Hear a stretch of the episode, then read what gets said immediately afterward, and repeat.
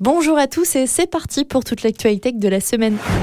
Le pneu sans air arrive bientôt. Eh oui, l'air de rien, le Michelin Uptis, pneumatique sans air, a fait son petit bonhomme de chemin. Il avait été présenté pour la première fois en 2019. Pour rappel, ce pneu élimine tout risque de crevaison, de déchirement ou d'explosion. Il se veut aussi écologique et durable en réduisant le gaspillage des pneus endommagés prématurément. Ce pneu sera entièrement recyclable et renouvelable, pouvant ainsi être réutilisé. Il disposera de technologies connectées afin de permettre aux conducteurs de surveiller l'usure de la bande de roulement des prototypes sont en ce moment à expérimenter en conditions intensives aux États-Unis sur des Chevrolet Bolt électriques. En pratique, le pneu Optis devrait donc être commercialisé d'ici 2025 au plus tôt.